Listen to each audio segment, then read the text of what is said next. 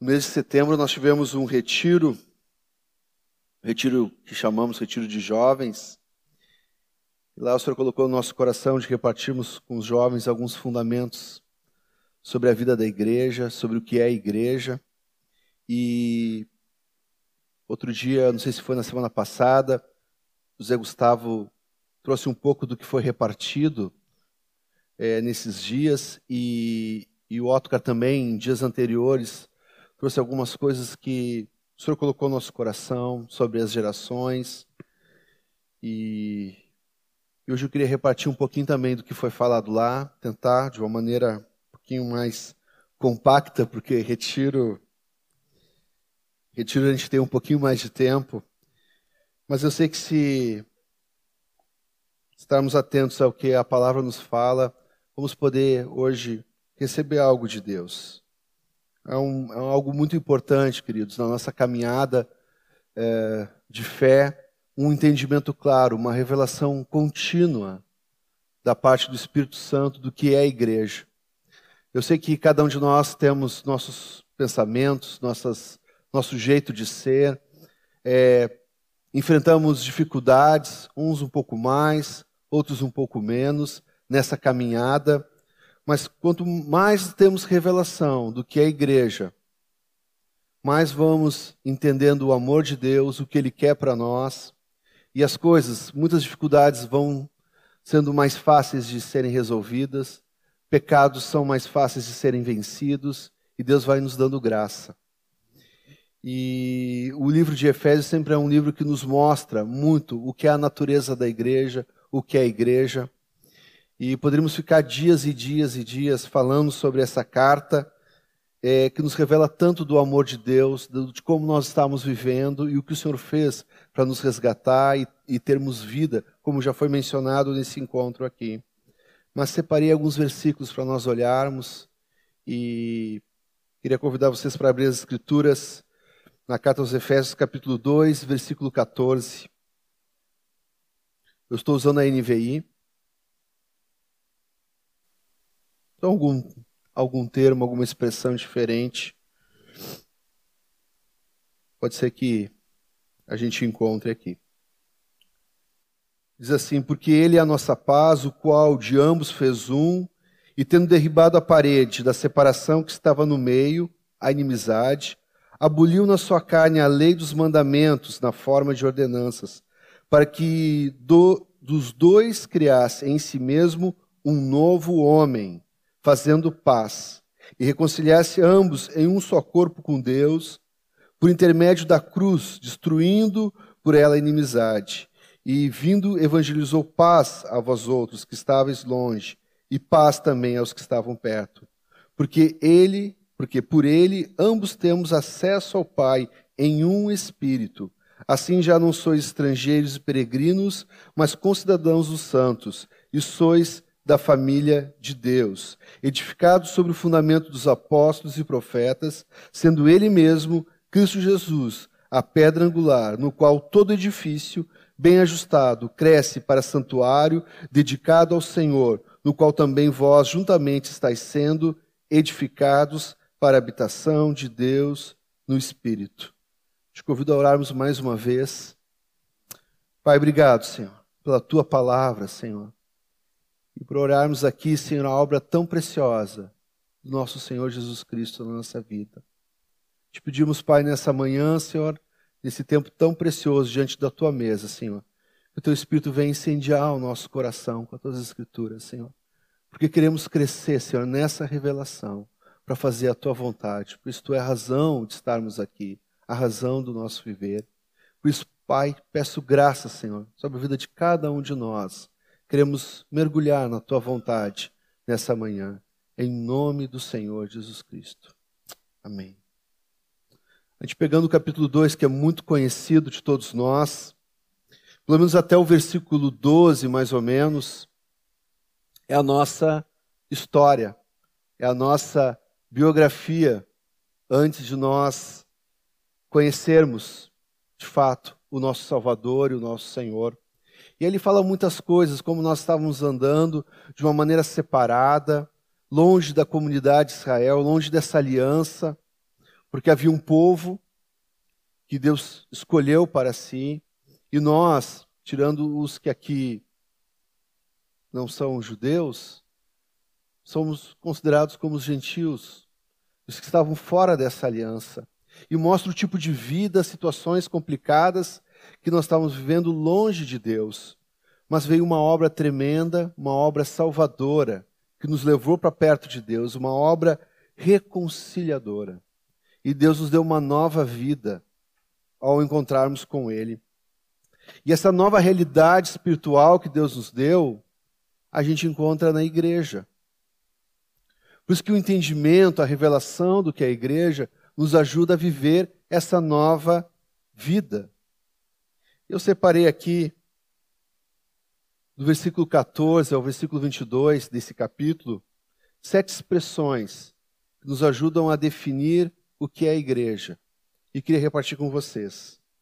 A primeira dela, dessas expressões, é que a igreja é um só povo.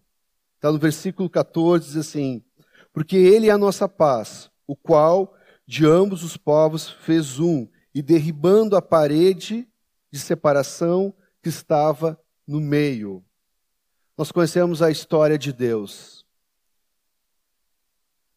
com a humanidade. E Deus, nessa história que conhecemos e que é verdadeira, separou um povo, descendente de Abraão, para ser um povo exclusivo dele, um povo que tivesse comunhão com Deus, relacionamento com Deus.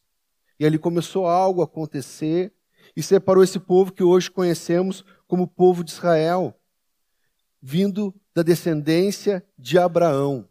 Um desejo enorme do Senhor de ter comunhão com um grupo de pessoas que queriam, que desejavam o Senhor. E nós conhecemos a história e a gente sabe que esse desejo de Deus não parou só no povo, chamamos o povo de Deus, mas houve uma, uma extensão do seu amor, a qual cada um de nós aqui fomos alcançados. Lá no templo, lugar onde estava a presença de Deus, lugar onde eram oferecidos sacrifícios, ao redor, no pátio do templo, havia um muro que separava os que eram judeus e os que não eram judeus, os gentios. E aqui fala que havia um muro que, que separava. Isso era uma coisa muito séria havia uma, uma inscrição nesse muro que todo aquele que passasse e que não fosse judeu e passasse nesse muro ia morrer apedrejado. Tamanha era essa separação que havia daqueles que eram gentios entre os judeus. E a palavra fala que esse muro foi derrubado. Era, era uma profanação entrar um, um gentil dentro desse local. A gente lembra daquela história que temos lá em Atos dos Apóstolos, o Trófimo, que, que Paulo retorna a Jerusalém e ele é acusado de ter introduzido um grego dentro do templo, ter profanado o templo. Essa era a seriedade que se tinha, o rigor que se tinha, que não poderia um gentil entrar nesse lugar. Mas a obra de Cristo ela é tremenda, queridos. E diz que ela destruiu, não só rasgou esse véu, que nos dá livre acesso agora ao Senhor e que nós vamos falar daqui a pouquinho, mas quebrou, derrubou, destruiu essa separação. E agora é, não há mais só um povo exclusivo, mas todos nós que temos a vida de Cristo fazemos parte do povo de Deus. Fazemos parte das promessas que Deus nos deu como povo dele. Todos nós fazemos parte. Diz que de ambos fez um povo só. E Cristo, através da sua morte, é, nos trouxe paz e acabou com essa divisão. Não só com a divisão entre judeus e gentios, mas acabou com a própria divisão dos judeus, porque eles também eram divididos. Tinha fariseu, tinha saduceu, tinha outros partidos, estavam todos divididos. Mas todos aqueles que tomaram uma decisão para o Cristo, rompeu, quebrou essa barreira. E nós vivemos nessa graça, queridos, que há um só povo, um só rebanho do Senhor. A outra verdade a respeito do que é a igreja está no versículo 15. A igreja é um só novo homem um só novo homem.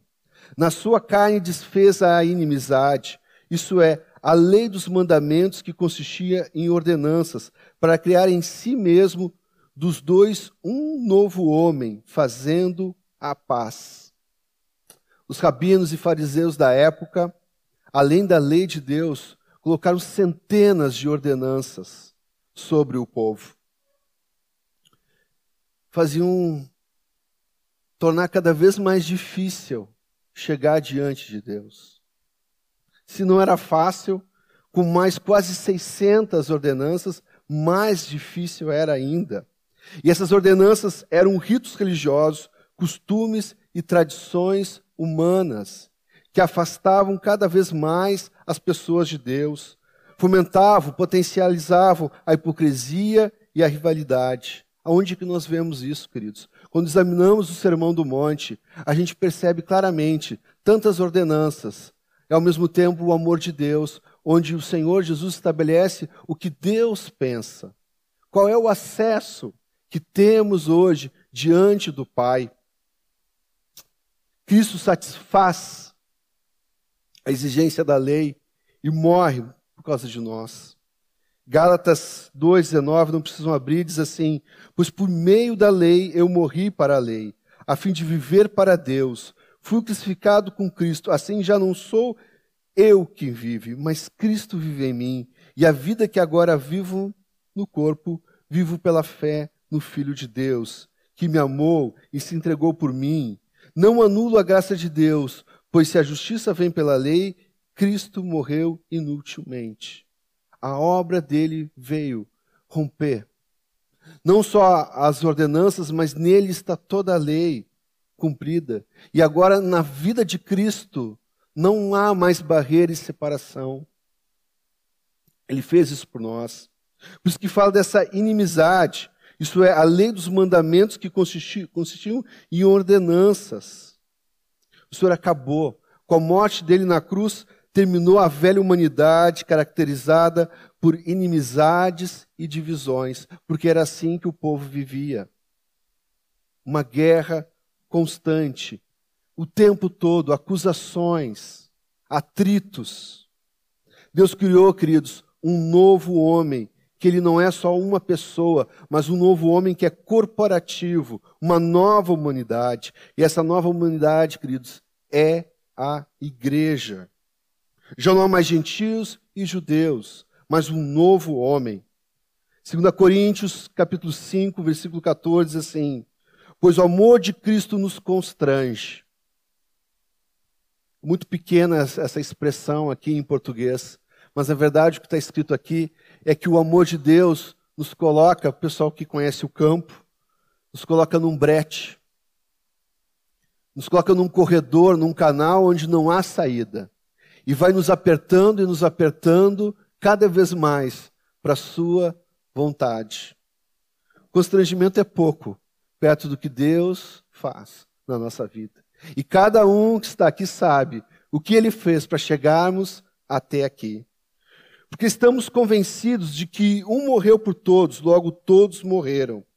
E ele morreu por todos para que aqueles que vivem já não vivam mais para si mesmo, mas para aquele que por ele morreu e ressuscitou. De modo que agora em diante a ninguém mais consideramos do ponto de vista humano, ou algumas traduções, a ninguém mais é, vemos segundo a carne. Ainda que antes tenhamos considerado a Cristo dessa forma, agora já não o consideramos assim. Portanto, se alguém está em Cristo, é nova criação, ou nova criatura. As coisas antigas passaram e surgiram coisas novas. É interessante porque nós conhecemos individualmente, cada um de nós, o que Deus fez por nós. E nós podemos lembrar também, queridos, como é que era a nossa vida antes de conhecer o Senhor. E nós podemos dar testemunho, e devemos dar testemunho, que agora nós, nós somos uma nova criatura. Só que a beleza disso é que eu não sou uma nova criatura mais sozinho. Essa nova criatura, ela é corporativa. Porque aqui diz que fez um só homem. Uma só criatura. Agora, o Senhor veio, entrou na minha vida, transformou, me tirou de um lamaçal de pecados para viver em unidade, uma vida de corpo. Isso muda, queridos, a nossa perspectiva de uma nova criatura. Não é só as minhas atitudes que mudaram, mas eu vivo no coletivo, nesse plural. Esse ser um novo homem em Cristo. Por isso é impossível ser uma nova criatura e viver isoladamente da vida do corpo. Não é coerente isso. Deus nos chamou agora para entrarmos nesse novo corpo, nessa nova família, que é a família da fé. Três, a igreja é um só corpo. Versículo 16. E pela cruz reconcilia, é, e pela cruz reconciliar ambos com Deus em um corpo, mantendo com ela, é, matando com ela a inimizade. Essa foi a obra da cruz. E ela teve uma dupla reconciliação entre Deus, no vertical, e no horizontal. E a figura que nós temos da cruz. E é tremendo, porque olhamos para a cruz, vemos a obra reconciliadora. Mas não só nossa com Deus, mas com nossos irmãos também. Tu tira uma dessas das figuras que formam esse madeiro. É a, a, a madeira horizontal ou a madeira vertical não é cruz. Não está na obra. A obra, sim, nós vamos olhar. Uma ligação de novo com Deus e com nossos irmãos. E não só com nossos irmãos, mas fazemos parte também desse ministério da reconciliação, onde através desse testemunho da vida que temos, podemos atrair outras pessoas para Cristo Jesus. Cristo carregou em nosso corpo a nossa inimizade, diz o texto. Crucificou o nosso velho homem, egoísta, rebelde. Ele matou na cruz. Ali terminou. Nós estamos unidos num só corpo. E essa é uma figura muito preciosa dessa obra que Deus faz na nossa vida. Um corpo dividido, ele é uma incoerência, queridos. Uma incoerência. Nós precisamos ter revelação dia a dia, queridos, que somos um só corpo. Todos os crentes pertencem à mesma igreja, a um único corpo. Nós não somos parte de qualquer corpo, queridos. Nós somos parte do corpo, do próprio Cristo. Do próprio Cristo. Por isso, isso exige de nós uma atenção muito grande, porque nós não podemos tocar de qualquer maneira nesse corpo, porque esse corpo é o corpo de Cristo. Temos que ter cuidado. Temos que cuidar, ter cuidado para não ferir o corpo, porque esse corpo é o corpo de Cristo. Jesus ressuscitou, queridos. Cantamos aqui, declaramos isso. Nós não somos um corpo morto. Nós somos um corpo vivo. Somos um corpo vivo que precisa funcionar. E esse funcionamento, queridos, só ocorre de uma maneira: relacionamento íntimo e profundo de amor entre os membros. Te convido a levantar a mão esquerda, não é nada partidário, tá? Agora pode baixar a mão esquerda. Eu fico pensando numa coisa tão simples de nós levantarmos as mãos. E se o nosso corpo tivesse dividido, como nós poderíamos fazer isso? Essa é uma luta para tentar levantar a mão esquerda. Nós precisamos funcionar, queridos. E para que isso aconteça, essa engrenagem, ela está baseada num amor e numa intimidade profunda. Se o Senhor vem, entrou na nossa vida e agora temos comunhão e percebemos a presença dele no nosso espírito, não pode ser diferente no nosso relacionamento com os nossos irmãos. É uma obra reconciliadora dupla. E o mesmo poder que nos reconciliou com o nosso Senhor nos reconcilia com os nossos irmãos também. Quem não vê o corpo como um corpo, e nós vamos cear daqui a pouco, diz que nós ficamos fracos doentes e adormecidos espiritualmente. 1 Coríntios 11 fala sobre isso. Por isso, queridos, nós precisamos ver o corpo como um corpo só. Discernir o corpo é isso, queridos. É não ver algo desmembrado, membros separados, ou não funcionando em funcionamento, mas de acordo com a vontade da cabeça, que é o cabeça, que é Cristo. É pelo próprio corpo que somos supridos com o nutriente que vem do cabeça. É pelo corpo, queridos, que nós somos curados. O Senhor usa o seu corpo para nos curar. Eu sei que que às vezes nós somos feridos pelo corpo. E parece que quando nós somos feridos pelo corpo dói mais que ser feridos pelos de fora. Mas acho que é uma outra relação que vamos falar, que é essa vida de família, né? Parece que quando nós em casa temos algum atrito, uma ferida, dói mais porque são pessoas que nós amamos tanto. E às vezes a gente não espera ser ferido por alguém que nós amamos tanto. E nessa caminhada nós ainda vamos ser feridos algumas vezes. Mas queridos, não se enganem.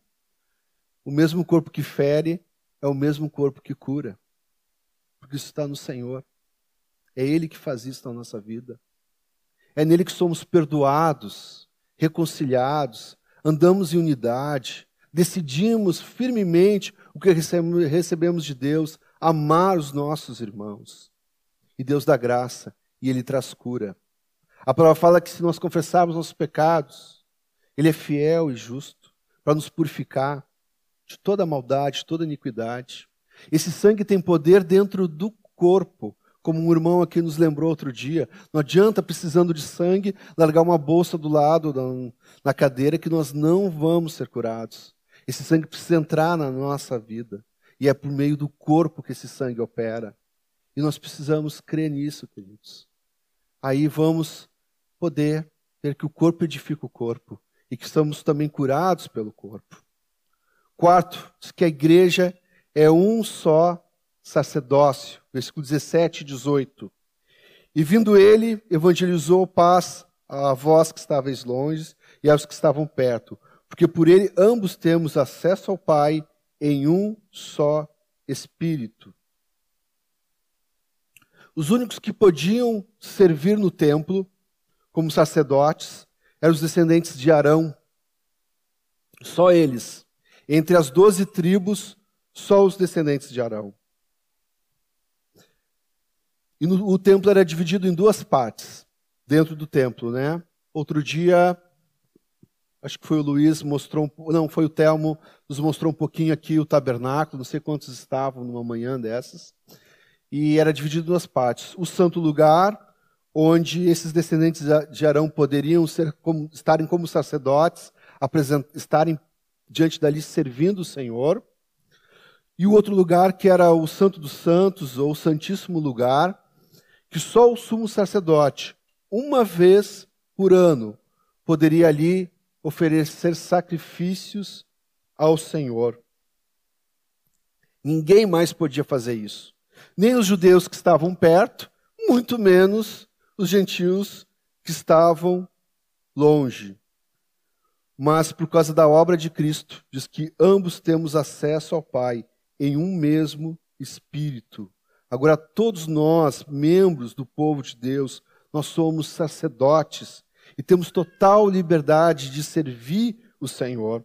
Apocalipse capítulo 1 diz assim: E de Jesus Cristo, capítulo 1, versículo 5, e de Jesus Cristo, que é a testemunha fiel, o primogênito entre os mortos e o soberano dos reis da terra. Ele que nos ama e nos libertou dos pecados por meio do seu sangue e nos constituiu reino e sacerdotes para servir ao seu Deus e Pai. A ele seja a glória e o poder para todos sempre. Amém. Nos constituiu, ele fez isso nós somos agora sacerdotes para servirmos ao nosso Deus e Pai. Todos nós, dos pequenos aos grandes.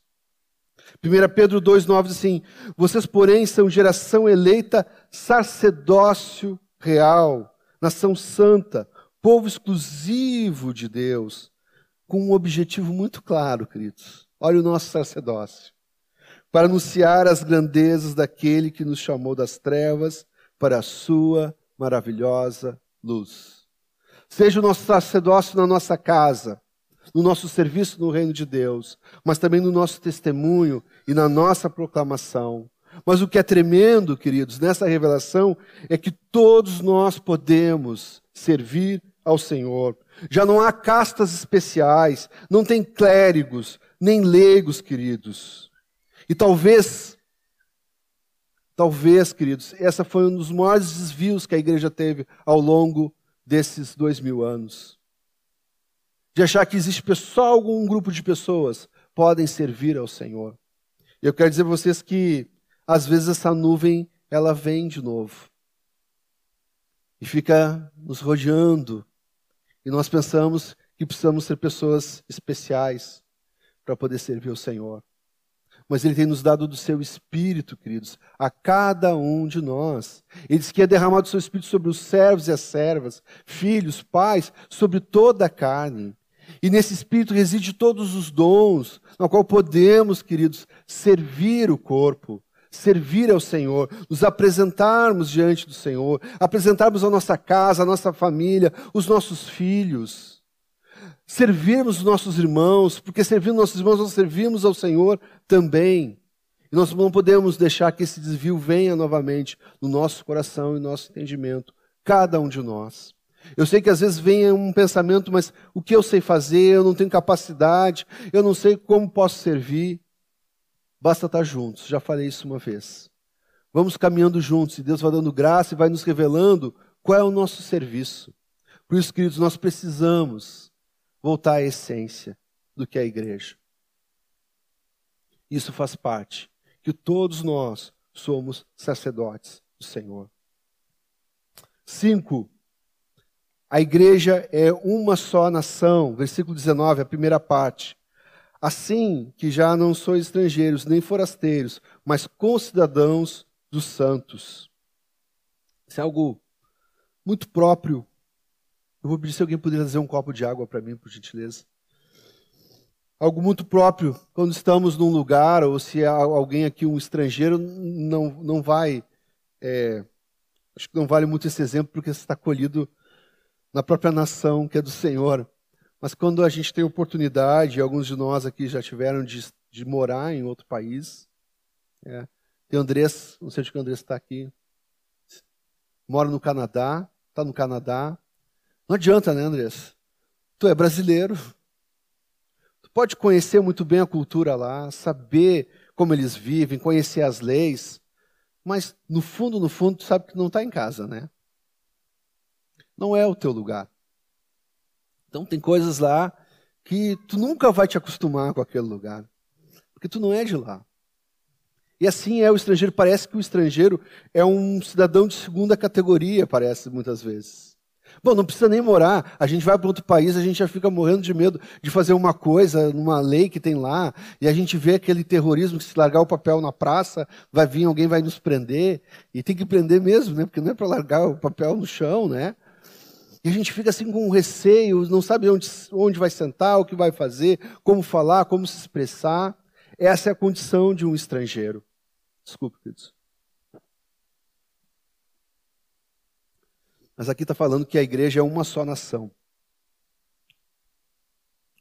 Diz que agora nós não somos mais estrangeiros nem forasteiros, mas concidadãos dos santos. Realmente aqui nós não precisamos ter privilégios nessa terra, mas na pátria superior que Deus tem para nós. Aqui nós vamos ser discriminados, desprezados. Aliás, se alguém ainda não se acostumou com isso, o mundo nos odeia, queridos. Nós somos uma raça eleita, um sacerdócio real, uma nação santa uma nação separada para Deus, onde temos uma pátria superior. E nessa pátria, queridos, nós não somos forasteiros. Nessa pátria, queridos, nós somos de casa. Este é o nosso lugar. Nós somos, sim, forasteiros e peregrinos nesta terra. E devemos andar aqui, este mundo, com temor e tremor, no tempo da nossa peregrinação.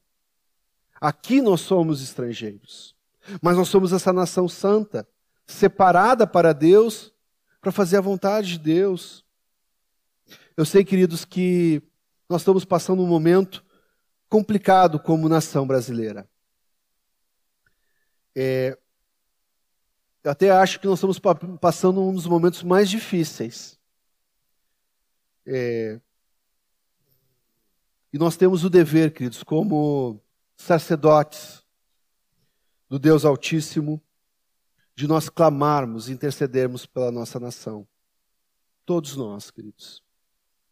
Todos os dias temos que apresentar esse povo para o Senhor e clamar porque clamar por salvação. Porque não existe uma outra cura que esse país precise a não ser Cristo Jesus. E é o nosso dever de vir aqui, e na nossa casa, em todos os lugares, clamarmos e orarmos para que as vidas possam ver aquele que é o Rei dos Reis, o Senhor dos Senhores. E até pode ser, queridos, que nesse clamor, pela misericórdia infinita de Deus, algumas coisas melhorem no nosso país, algumas coisas sejam mudadas, mas o que nós não podemos nos iludir, queridos, é que aqui não é o nosso lugar a uma pátria superior. O que nós queremos para a nação brasileira é que conheçam Cristo e vivam nessa esperança de uma pátria superior por causa do Senhor Jesus Cristo. E esse tem que ser o nosso clamor. E nós somos uma nação santa, queridos, que representa os interesses de Deus aqui na terra. Fomos separados para isso. O que Deus quer, o que Deus pensa, nós, como nação santa, representamos a vontade de Deus. Vimos aqui irmãos, é, batismos de, de irmãos de outros lugares, outros bairros, outras cidades. Em cada lugar onde está a igreja de Deus, ela representa os interesses do nosso Senhor Jesus Cristo. E por isso nós somos essa nação separada para Ele. Seis. A igreja é uma só família. Com cidadãos, versículo 19b, com cidadãos dos santos e da família de Deus. A igreja é a família de Deus. Deus é o nosso Pai. E não há diferença alguma. Somos agora todos irmãos. Não importa a cor da pele, como nós somos, somos altos, baixos, com nossos olhos, se temos cabelo ou não. Somos agora todos irmãos de um mesmo Pai. Onde temos nosso irmão mais velho, que um dia era o unigênito do Pai e agora ele é o primogênito de muitos irmãos. E é na família, queridos, que podemos expressar um relacionamento íntimo e profundo de amor. E é, não é verdade? Vamos pegar o exemplo da nossa família, vou chamar aqui terrena, né? Mas é onde temos total liberdade, intimidade e unidade. Lá em casa, eu já falei para os meus filhos, né? Eu ia chamar de criança, mas estão crescendo cada dia mais. Bate na porta de entrar no quarto. Eu já falei várias vezes. E eles vão entrando quarto adentro. É, eu não sei se é uma grande desobediência ou se é a grande liberdade que eles têm como família de ir entrando.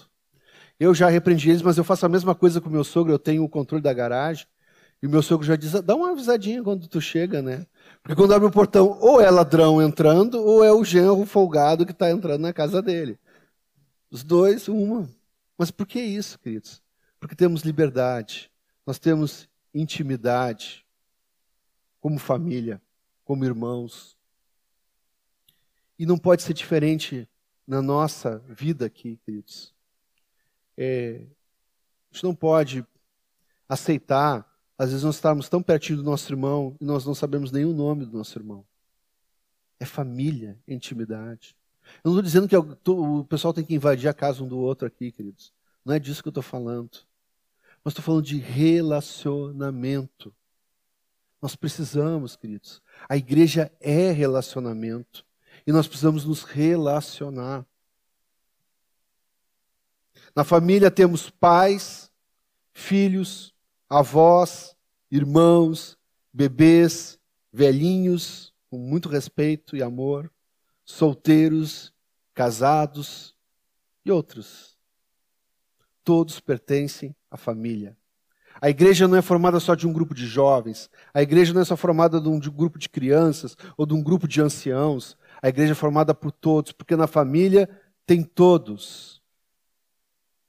Eu sempre gosto de lembrar, meus amados jovens, que quando começou a igreja, Pedro talvez não tinha mais que 24 anos, e aí talvez fosse o único casado.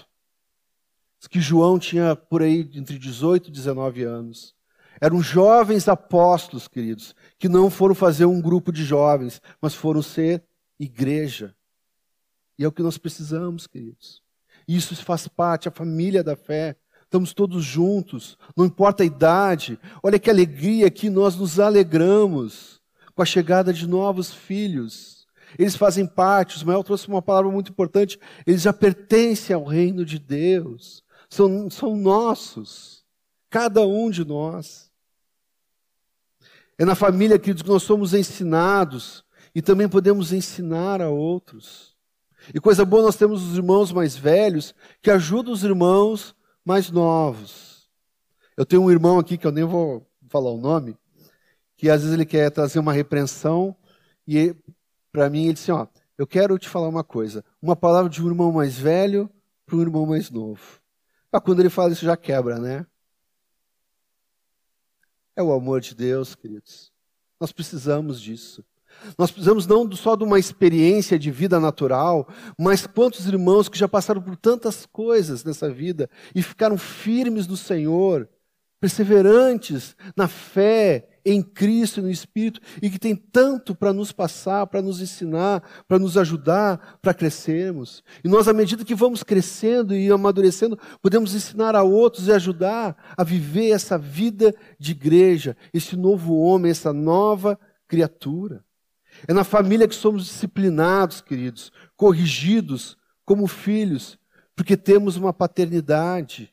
Nós temos de fato um pai, e um pai poderoso, que nos ama e que deu seu único filho para sermos família com ele. É na família, queridos, que nós podemos multiplicar e dar frutos. Às vezes a gente olha aquela grande comissão de Mateus 28 e a gente vai sair de casa e nós temos que dar um gancho a alguém e nós temos que falar alguma coisa e a gente sai na manhã com aquela ansiedade de fazer a vontade de Deus e volta de noite e não fez nada. E a gente está com dificuldade. Mas por que precisa ser sozinho fazer isso, queridos? Se temos a família, se não conseguimos fazer isso como indivíduos, chamamos nosso irmão, pedimos ajuda. Quanto mais próximo nós estamos, mais nós vamos frutificar. Quando nossos encontros forem com um propósito de fazer a vontade de Deus, alguma coisa vai acontecer. E as vidas vão vir e vão ser atraídas por essa família. Então temos que nos agarrar, precisamos nos ajudar com a graça e com o dom que cada um de nós temos. É na família, queridos, que nós temos o suprimento. Eu gosto sempre de lembrar daquela situação do jovem rico que está lá em Marcos 10. O jovem rico que queria seguir o Senhor, nós sabemos da história, diz que ele tinha muitos bens e ele decidiu ficar com os bens, porque algo estava no coração dele do que seguir o Senhor. E depois o Senhor segue o, capítulo falando sobre os problemas e as dificuldades da riqueza. E chega aquela discussão ao ponto de que então é difícil que um, que um rico entre no reino de Deus, e o Senhor traz uma palavra do céu, dizendo que o que é impossível para os homens é possível para Deus. E dentro desse assunto, o Pedro, e tinha que ser o Pedro, eu acho, diz assim, lá no versículo 28, então Pedro começou a dizer-lhes: nós deixamos tudo para seguir-te. Respondeu Jesus: Digo-lhes a verdade: ninguém que tenha deixado casa, irmãos, irmãs, mãe, pai, filhos ou campos, por causa de mim e do Evangelho, deixará de receber cem vezes mais no tempo presente casas, irmãos, irmãs, mães, filhos, campos, e com eles também perseguição. E na era futura, a vida eterna. Essa é a família de Deus. É o suprimento que Deus dá por meio da família. Eu posso atravessar o oceano e lá para Guiné-Bissau, lá em Emberém, vai ter uma caminha com um lençolzinho esticado me esperando. Um cafezinho, um pãozinho. Essa é a multiplicação da família de Deus. Posso ir para o Canadá, eu vou ser suprido lá, atendido, tendo um lugar onde eu ficar. Posso ir em qualquer bairro onde tiver um irmão, vai estar com a porta aberta me esperando. Eu tenho vários endereços, eu tenho vários campos aqui nessa terra. Essa é a família de Deus, onde nós somos supridos em tudo, queridos. E quantos de nós poderíamos fazer uma fila aqui e cada um ia falar do que recebeu de suprimento ao longo de anos pela família da fé, pela família celestial, porque aqui está o suprimento. Deus garantiu isso para nós e nós estamos vivendo. Então, se experimentamos esse suprimento de, das coisas que precisamos para viver, comer, vestir, morar, quanto mais as outras coisas espirituais, Deus tem nos dado também pelo seu Espírito. Por isso precisamos nos agarrar nessa realidade, que de fato nós somos uma família. Amém? Sete, a igreja é um só edifício, um só templo, versículo 20 e 22. Edificado sobre o fundamento dos apóstolos e dos profetas, de que Jesus Cristo é a principal pedra de esquina, no qual todo edifício é bem ajustado. Cresce, cresce para o templo santo no Senhor, no qual também vós, juntamente, sois edificados para a morada de Deus em espírito. No deserto, Deus deu o modelo do tabernáculo e Moisés construiu o tabernáculo. Depois, o filho de Davi, Salomão, fez um templo. É, não sei se eu digo um templo definitivo, porque depois ele foi destruído, em termos de construção, porque vocês sabem onde eu vou chegar. Mas ali era o único lugar onde se poderia é, oferecer sacrifícios para Deus, servi-lo no templo. Era o único templo que os, que os judeus tinham em todo o território de Israel. Mas a gente sabe, queridos, que Deus não habita em templos feitos por homem. Mas então qual é o significado de ter construído o templo? A gente sabe que, nós, que esse templo se refere, aponta para a própria pessoa de Cristo e a sua obra lá em João capítulo 2, diz assim: Jesus lhes respondeu: Destruam este templo e eu levantarei em três dias. E os judeus responderam: Este templo levou 46 anos para ser edificado, e o Senhor vai levantá-lo em três dias. Mas o templo do qual ele falava era o seu corpo. 1 Coríntios 3,16 Vocês não sabem que são santuário de Deus e que o Espírito de Deus habita em vocês. 2 Coríntios 6,16. Que acordo há entre o templo de Deus e os ídolos? Pois somos santuário do Deus vivo. Como disse Deus: habitarei com eles, e entre eles andarei. Serei o seu Deus, e eles serão meu povo.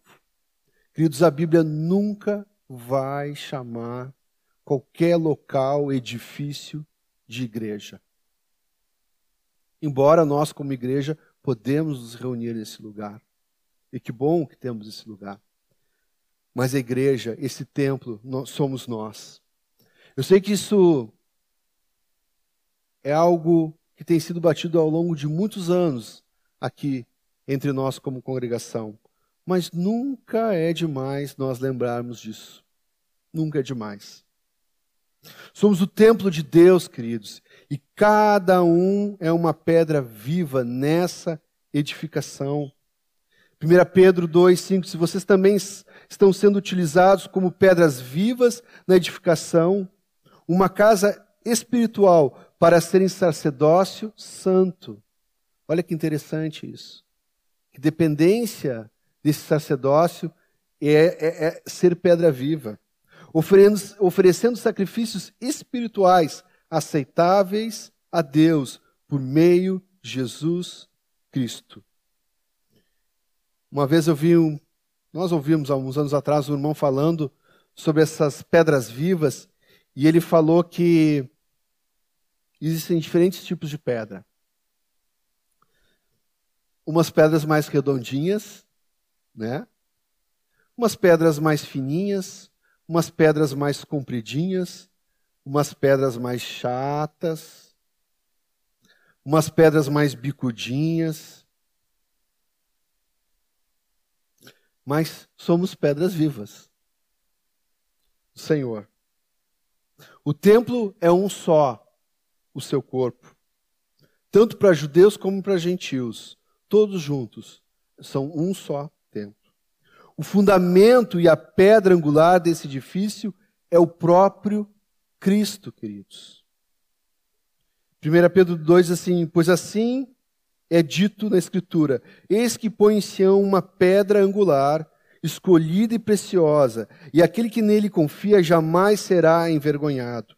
Portanto, para vocês, os que creem, essa pedra é preciosa, mas para os que não creem, a pedra que os construtores rejeitaram tornou-se pedra angular e pedra de tropeço e rocha que faz cair. Os que não creem tropeçam, porque desobedecem à mensagem para que também foram destinados. Cristo é a pedra modelo, queridos, dessa construção. E se eu estou chato, se eu sou uma pedra redonda, se eu sou uma pedra comprida, uma pedra grandona, uma pedrinha, eu tenho que ser moldado ao modelo da pedra angular, da pedra fundamental. E o que, que Deus faz? Deus usa essa construção, essa edificação, para sermos talhados a pedra modelo que é Cristo. E para que essas pedras possam ser é, feitas o modelo, a matriz que é Cristo, nós precisamos estar bem juntinhos nessa edificação. Não é uma edificação de pedras soltas, espalhadas para tudo que é lugar. Por isso que às vezes até nas questões de fundamentação, de fundamento, nós não entendemos porque quando chegamos numa vida ainda falta fundamento. Às vezes ministramos tudo o que precisava ser ministrado. Ele tem a pedra, ele tem o cimento, ele tem o ferro, já foi cavado, mas está tudo espalhado. Precisa, precisa reunir todas essas coisas na prática, na vida. E não é diferente, queridos, nessa construção que Deus está fazendo. Nós precisamos estar juntos, sermos polidos para estar no modelo certo, para que essa construção, de fato, ela aconteça. Esse fundamento foi estabelecido pelos apóstolos e profetas. Eles colocaram um fundamento imutável da igreja por todas as gerações. Gálatas capítulo 1, 8 diz assim: Mas ainda que nós, ou um anjo do céu, pregue um evangelho diferente daquele que lhes preguei, que seja amaldiçoado. Como já dissemos, e agora repito: se alguém lhes anuncia um evangelho diferente daquele que já receberam, que seja amaldiçoado. O evangelho, queridos, é o próprio Cristo e sua obra reconciliadora. Esse é o firme fundamento que precisamos estar, queridos. E esse edifício está crescendo cada dia mais. Eu morava aqui na Vila do Forte, aí botaram aquele uns tapumes para uma construção nova na esquina aqui, quando a gente sai, na, desce na um, para pegar em direção bairro centro. E aí eu me mudei faz dois anos eu passei ali já estava um baita de um edifício, né? Mas primeiro a gente não enxerga muita coisa, só aquele tapume com aquela propaganda do, do apartamento para vender, aqueles, aqueles enormes apartamentos que eles vendem. Nós somos essa construção, queridos, e nós estamos crescendo cada dia. Por isso, nós também, como igreja, numa construção, nós não podemos, queridos, nos distrair com as estruturas.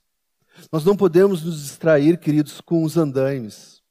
O andaime sai, mas o edifício fica. Essa é a parte mais importante, queridos. O andaime pode ajudar, pode cooperar, mas o andaime não é o edifício. As estruturas não são a edificação que Deus quer.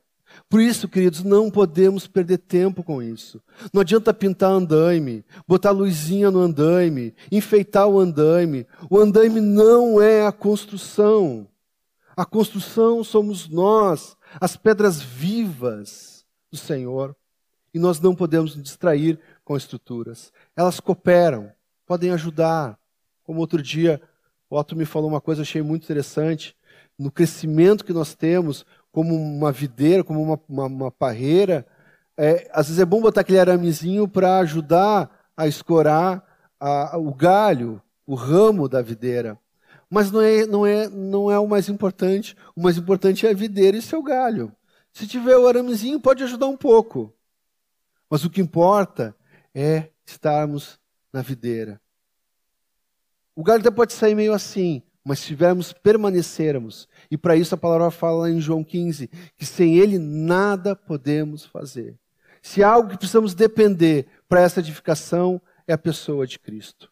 E as pessoas precisam ver isso, queridos. Tem algo muito mais importante na nossa vida que qualquer estrutura, que é Ele mesmo. E as pessoas precisam ser atraídas não pela estrutura, mas pelo próprio Cristo. Porque as estruturas mudam, passam, mas Ele permanece para sempre. Amém? Fala de edifício bem ajustado.